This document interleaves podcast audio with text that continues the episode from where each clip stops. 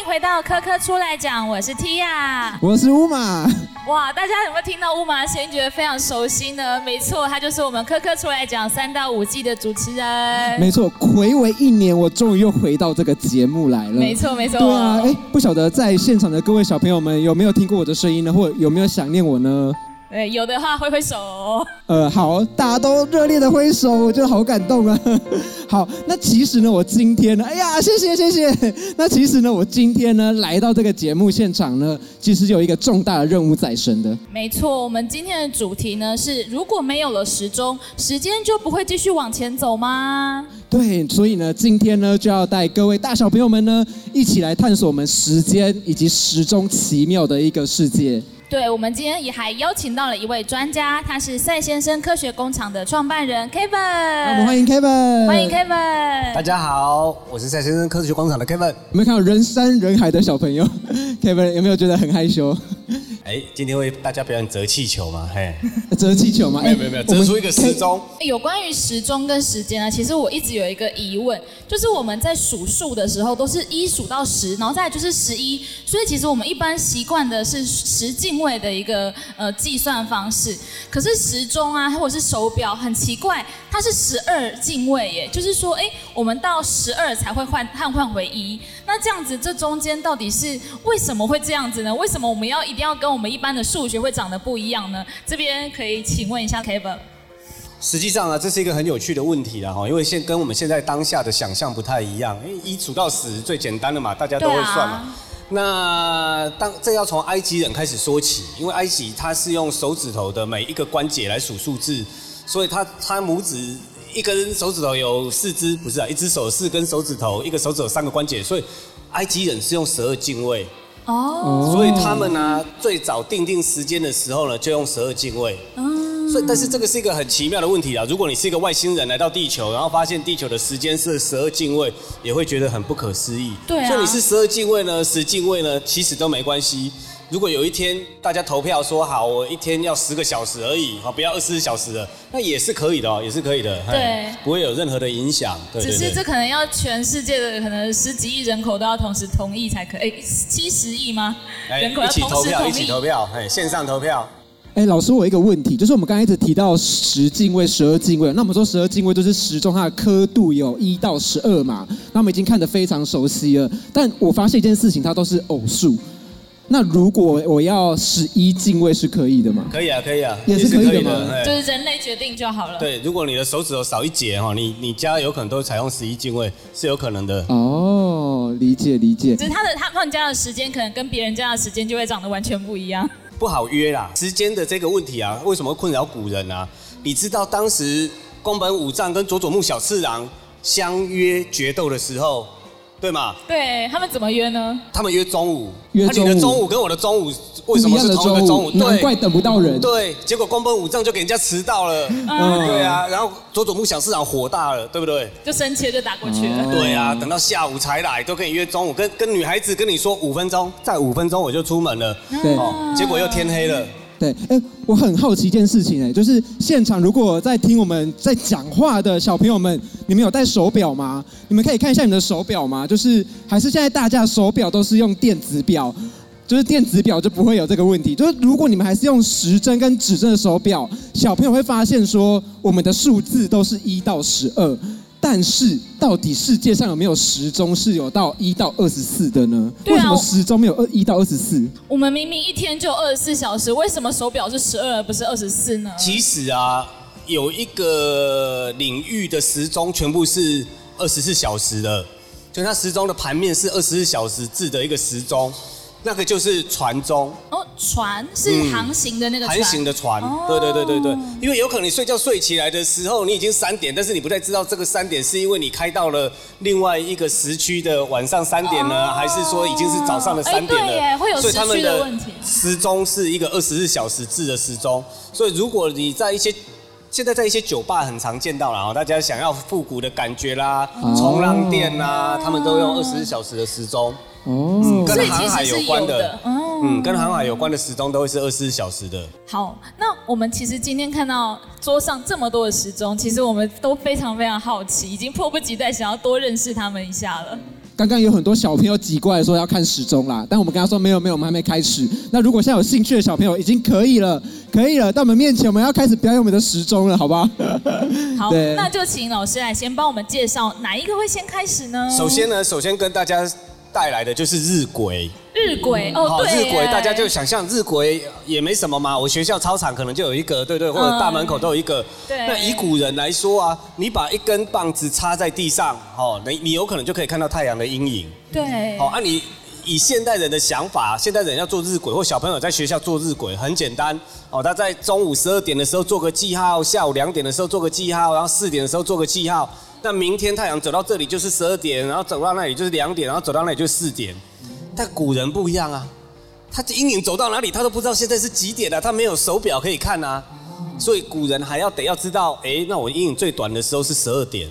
哦，那三点怎么办？三点怎六么办点怎么办？对晚上对九点晚上么怎么办？没有对啊没，有太阳，所以以古人来说啊，他们得要观察整个的星象，而且是三百六十五天的星象。对，所以一般我们常见那种立在教堂的墙壁上的日晷啦，或者是学校中间的那种日晷啊，都比不过我手上的这一个哦，哦，这个这个的真实的版本在大英博物馆，然后这个是一个哦复刻的版本，这个东西叫卡拉日晷。卡拉日晷，嗯，而且这个也叫做旅人日晷。旅人日晷的意思就是，你所有的大部分的日晷啊，它都会限定在同一个纬度。对对那、如果你出去旅行了，好、跟人家约十二点了，哈、又又可能会迟到。你跑到日本了，哦，你就提早一个小时在那里等。那、明明我的日晷已经十二点了，为什么都没有人来？啊都会是这样子。对那卡拉日晷呢，它最大的特点呢，它就是可以调整纬度。它最外圈呢，可以调整一个纬度，调整到现在的纬度。有人知道台湾几度吗？大概台湾的纬度大概是二十三点五，哦，哇对，这位姐姐直接标出了北回 归线哈、哦，那你就把外面转到二十三点五，然后再把这个盘面打开，嗯然后再把这个转开。啊，你知道今天的日期吗？嗯今天是十二月二十23三号，你就把中间的这一个环调到十二月二十三号，然后放到外面去，然后太阳照到中间的这个小孔呢，就会在旁边显示它现在的时间哦，哦好厉害哦，神不神奇？嗯，哎、我我觉得这个东西蛮有趣的地方是在于说，我们以前想象的日晷，它一定是在某个地方定点不能动的，但是因为它经过它巧妙的设计，它可以去调经纬度，可以去调时间，然后透过这些东西，它变成吸带式的日晷，然后是一个很精细的。好，我们了解日晷的概念，但是我很好奇一个点，就为什么它叫卡拉日晷？就我想到卡拉，我只想到卡拉什卡拉么？鸡腿堡。没错，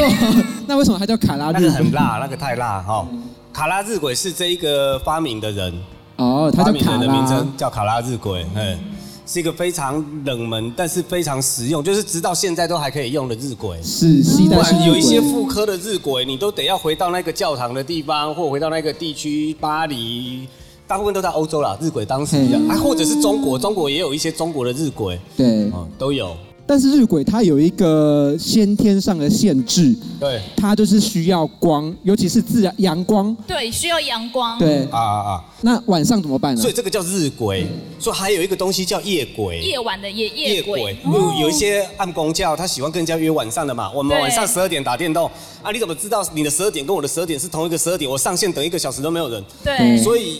就会有一种夜鬼的东西，或者在船上，你在航行的时候，你船不能停下来，晚上都不开哦。啊，你晚上你要知道你在每隔一段时间走了多少，你才能够计算你在地球的距离嘛。哦，在地球的哪个位置？那那个时候就会用到一个夜轨。那夜轨的基准呢，用的是北极星。哦，对然后有北一极根星棒子去对北极星，然后知道现在的那个，然后再查表对现在的时间，这样子是一个非常有趣的仪器。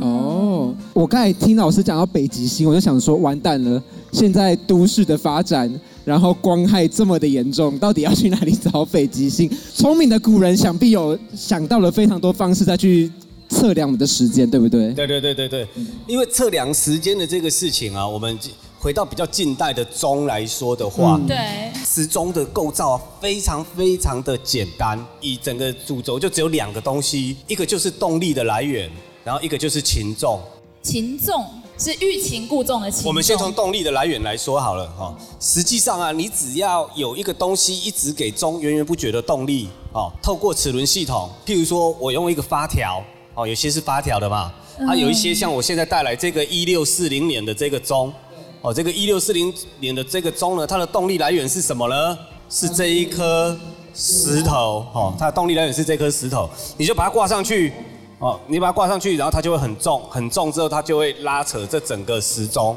所哦以有些是发条，有些是重锤，给它源源不绝的动力。哦，它是重力转成动能，对对变对，成未能转成动哦能，哎未能转成动对能。或者是发条啊，或者是其他的东西都可以。对，在有一过去些还没有电的时候，都是就用这是你样的只要方式考虑一个事情，你要用什么东西给它动力哈，这是一件事一直情动它，可这以是一件事情动，对对对，嗯让它动起来。那动起来就结束了吗？不是，嗯嗯，因为如果我把一个石头挂到一个齿轮的结构上。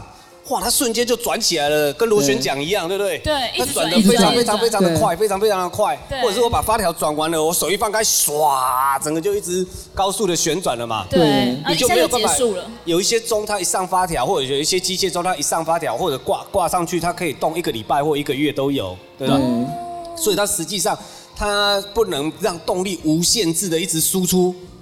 哦，它时时钟我发条转完放开，啪就整个就解体了。哦，所以它会用到一个东西叫擒纵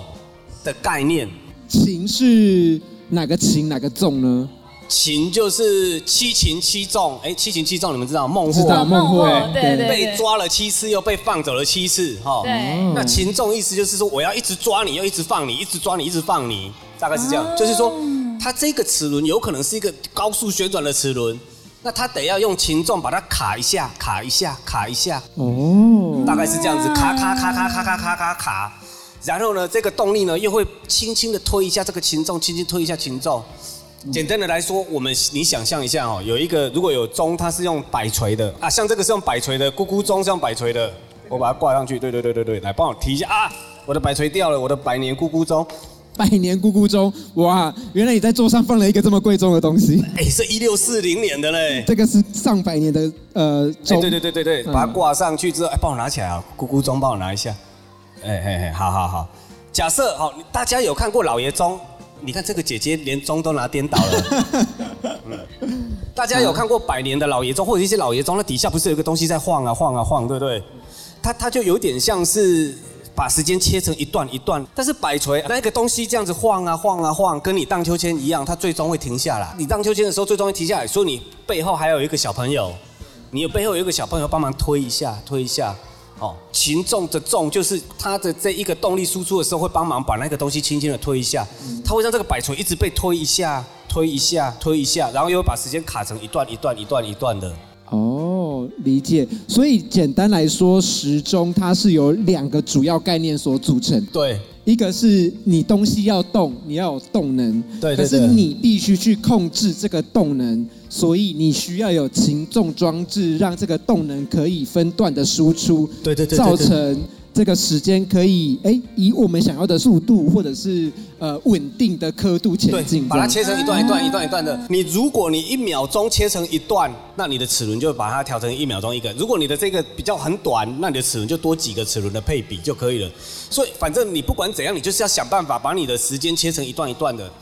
那在这个时间切成一段一段的花招百出，密密麻麻。我跟大家说明一下，这里啊有一个这种，就是一个这一个就是它上面这两个会左右的甩，你看它单纯的这个左右晃，然后就把时间切成一段一段啊，我们让它动起来好了。我挂石头，石头挂上去之后，然后它这个就会动起来，有没有？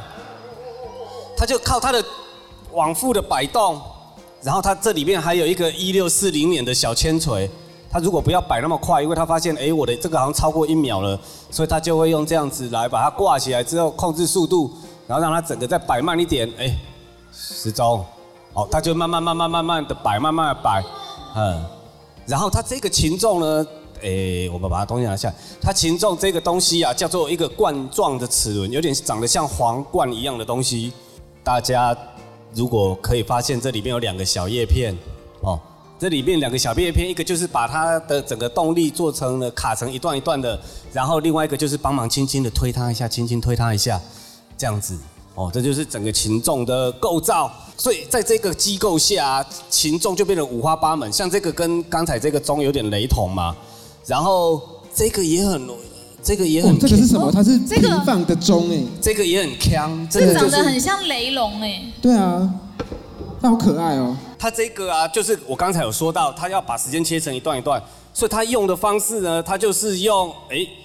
哎，我用手动示范一下，它用甩这个珠珠去卡住这根杆子，然后再甩，哦再卡，然后再甩，再卡，然后把时间切成一段一段。达文西觉得这样可以哦，哇，这好聪明哦。对对对对，就这样子一直甩一直卡，这叫做非摆钟，是一个很冷门的一个时钟。这个叫做飞摆钟。对对对，就是嗯东西在那里飞来飞去，他用他用一个前面一个石头，然后去绑一条绳子，然后石头甩出去去卡到一个棍子，然后慢慢的绕上去，然后再慢慢的解开来来把时钟切断。所以飞摆钟的擒纵装置就是靠着那颗球，对，一颗球去甩。对对对对，嗯这不合理吧？哦，不聪明。对，那还有更坑的，够聪明吗？这样很这聪很明厉害哎。耶，到底怎么想出来的？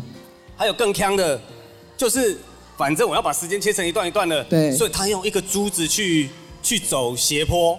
哦，他这个珠子走斜坡，走走走走走，哎，我看一下啊，然后他走到底之后，他会顶开这里，然后这个会翘上来，然后珠子又会往回走，哦，然后再会，哎，它再翘上来，然后他用这样子的机构把时间分成一段一段的，哎，我这里好奇一件事情，就是呃，它一样是在上面要摆摆重物，对不对？要就挂是说重你物，这个这等于是动力的来源，对你的动力的来源，你的这个后面有可能可以用发条，有可能做重锤，啊，但是这个就是把时间切成一段一段的方法，所以就是说时间切成一段一段的方法很多种，对，然后重锤也有很多种，还有一些很很愚蠢的钟，它很就是愚蠢，它就是整个钟啊，想说啊我钟已经做起来对很重了，所以就把整个钟放在斜坡上，对让它自己往下滚来当做动力来源。对，也有，所以动力来源千奇百怪。那这几个其实现在看到这几个模型呢，它其实都是用用放钱来当它的动力来源，就是你给它钱，它才会动。哦，跟一般的上班族是一样对的。，哎，那这个钟叫什么钟啊？像我们知道这个叫飞摆钟，这看起来就是用绳子在甩的，对对然后对对对对搭配重力的钟叫飞摆钟对。那这一个呢？这个哦对哦，这个叫滚珠，哦滚珠钟滚珠钟也是一个很冷门的一个钟的系统。哦就是古人为了这个事情想出了奇奇怪怪的东西，然后来做这样子的系统。但是啊，大家都可以看到，它这整整个的机构看起来都很大嘛，哦对，这这东西这么大，然后这个滚珠也这么大，这一些东西啊都没有办法变成手表对，哦。所以后来啊，大家啊会遇到一个问题，就是要把东西做成手表。对，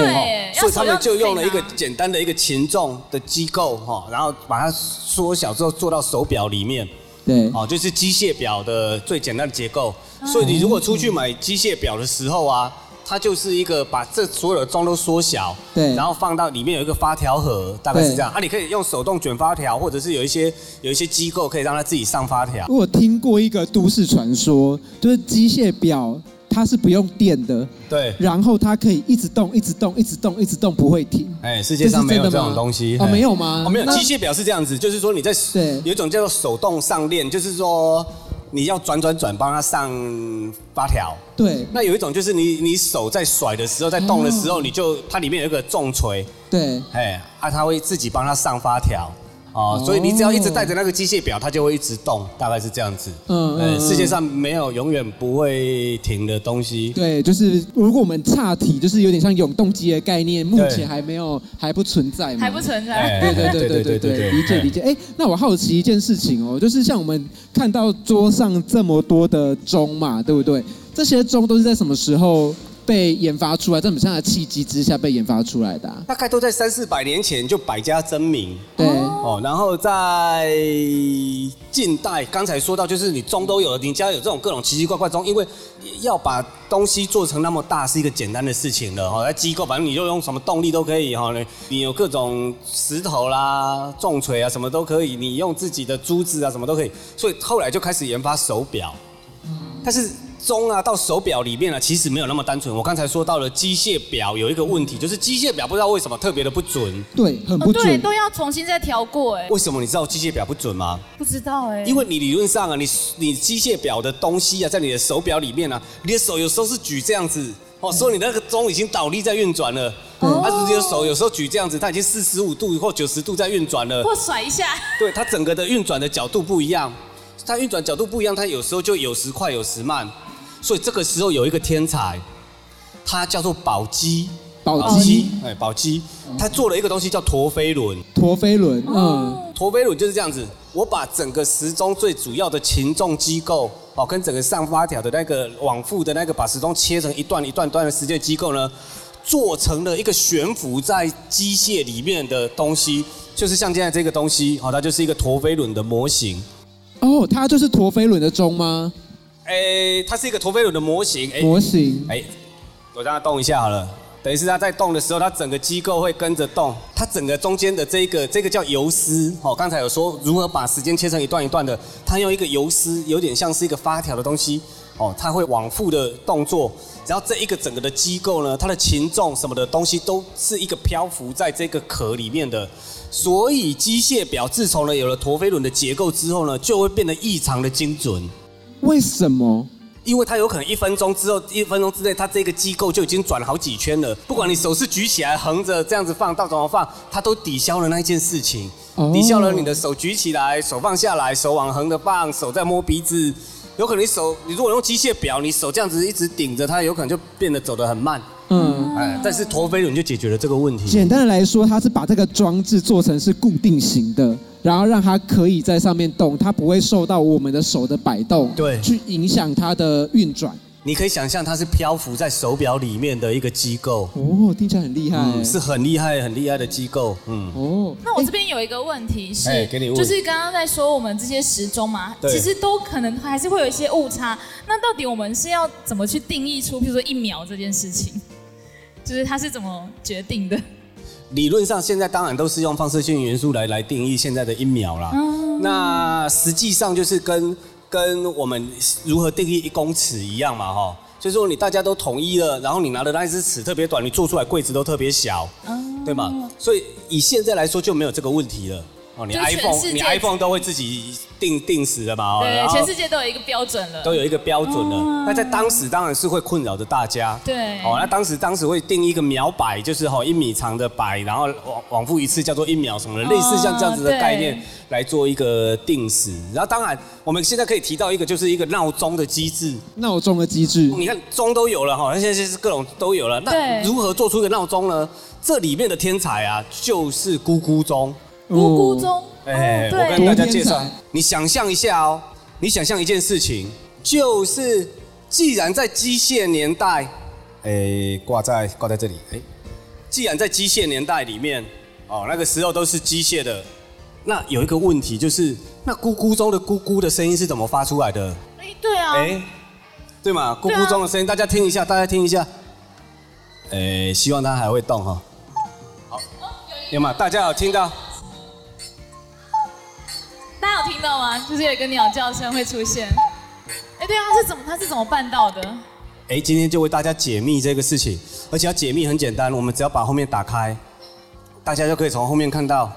它的咕咕钟啊，你可以把它反过去了，它咕咕钟的这一个声音啊是吹出来的，哦，用吹的，用吹的，哎，我再转到十点给各位小朋友看一下，十一点。有没有？大家可以看到后面的机构，它其实是两个像是风琴的东西在叫，这很神奇吧？但是啊，又透说到另外一个问题，这还为什么说咕咕钟没关系？这个盖子会用到。为什么说咕咕钟是一个天才的东西？因为实际上啊，在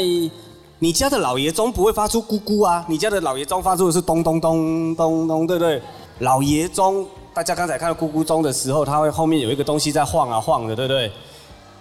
因为这个东西它同时可以发出老爷钟的声音。大家知道老爷钟当当当的声音是怎么来的吗？也给大家看一下，它就是有一个像蚊香一样的东西，然后它里面有一个金属的锤会吹敲它，那敲起来之后呢，就会发出金属当当当的声音。哎，哎这样子才对。嘿哦。哦，这是比较我相信现在很多小朋友或很多，即便是大人，我们呃已经习惯太电子的时代了，所以我们觉得时钟时间会叫是理所当然的事情。但是在三四百年前或者几百年前，可以做出会自己叫的闹钟，它其实是动了非常多的巧思在里面他的。怎么让它发出咕咕的声音？对为什么他要这么做？他是个白痴吗？他为什么要用吹的哈？他为什么不用里面的一个咔咔咔咔咔咔什么的？那为什么要敲这个的？你想想看哦，他这种敲一个金属的线的声音啊，它其实对现代非影响非常非常的大。你知道这个这种声音呢、啊，最后出现在哪里吗？不知道《星际大战》里面的镭射枪的声音。